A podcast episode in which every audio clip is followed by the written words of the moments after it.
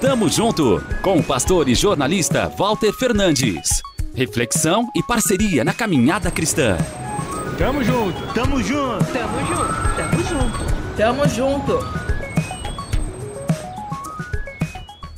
A libertação de Israel da escravidão no Egito é história conhecida por muita gente. Moisés recebeu o convite divino para a tarefa. Apesar de relutante, seguiu para a missão. Como orientado, solicitou que o Faraó deixasse o povo celebrar uma festa ao Senhor no deserto. Porém, quando o monarca egípcio afirmou desconhecer a divindade a quem se referia, Moisés acabou falando demais. O capítulo 5 de Êxodo mostra que o líder israelita reforçou a petição, mas também inseriu umas ideias suas.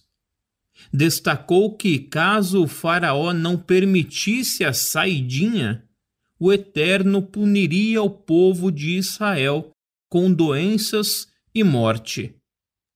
Imagino Deus contestando: Opa, não falei nada disso não o Senhor já havia informado que endureceria o coração do rei do Egito para demonstrar seu poder por meio das pragas.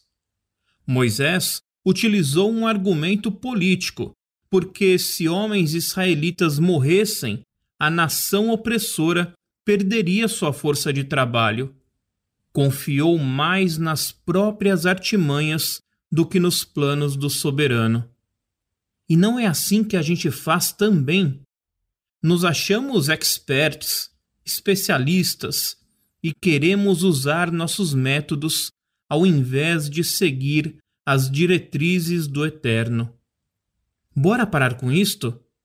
Que resistamos a esta tentação e saibamos que, por mais incompreensíveis e até estranhas que possam parecer as estratégias de Deus, elas são perfeitas e não há necessidade nenhuma de uma ajudinha nossa.